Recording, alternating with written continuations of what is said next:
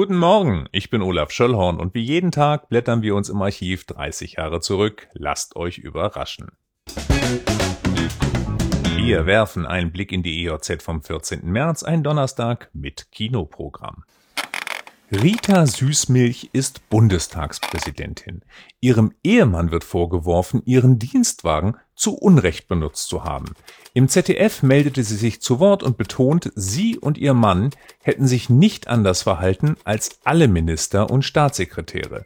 Der Stern hatte die Affäre ins Rollen gebracht und der Rechnungsprüfungsausschuss will sich heute damit beschäftigen. Auch wenn sich öffentlich niemand zu Konsequenzen äußern wollte, hielten Beobachter es für wahrscheinlich, dass Frau Süßmilch Schaden in der Affäre nehmen würde. Kommen wir nach Lüchow-Dannenberg.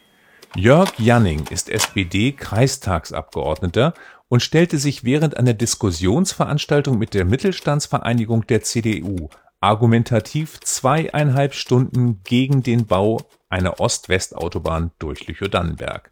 Kurz vor Ende dann der Knaller – Allerdings sei der Unterbezirk Uelzen-Lüchow-Dannenberg sehr wohl für den Ausbau der Autobahn von Hamburg bis Uelzen, gegebenenfalls sogar bis nach Magdeburg. Damit liegt der Unterbezirk auf einer Linie mit der CDU, was Landtagsabgeordneter Kurt-Dieter Grill befriedigt registrierte. Ihm sei die Nord-Süd-Verbindung ohnehin wichtiger. Der Altmarktteil der EOZ überschreibt einen Artikel Traumberufe und geht anschließend auf eben jene ein absoluter Spitzenreiter der männlichen Jugend im Osten der gesamte Tourismusbereich. Fast ein Drittel sahen hier ihre persönliche Zukunft. Auf Platz zwei folgte mit 10 Prozent der Berufswunsch Künstler, Designer oder Fotograf. Und bei den jungen Damen hätten sich 19,5 für Pflege- und Sozialberufe entschieden. 13 Prozent möchten lieber Physikerin oder Biologin werden. Doppelt so viele wie im Westen übrigens. Reklame bis Sonntag läuft im Kapitol in Lüchow Himmel über der Wüste und in Hitzacker Highlander 2.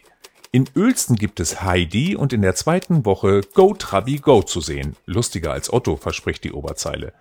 Papa Ante Portas im Uelzner Kapitol und im Parktheater trifft Julia Roberts den Feind in meinem Bett. Und in der Vorpremiere ist Kevin Costner, der mit dem Wolf tanzt. Das ist 30 Jahre her. Nur mal so als Erinnerung. Das war's für heute. Diesen Podcast gibt es ab sofort jeden Tag, an dem es vor 30 Jahren auch eine EOZ gab.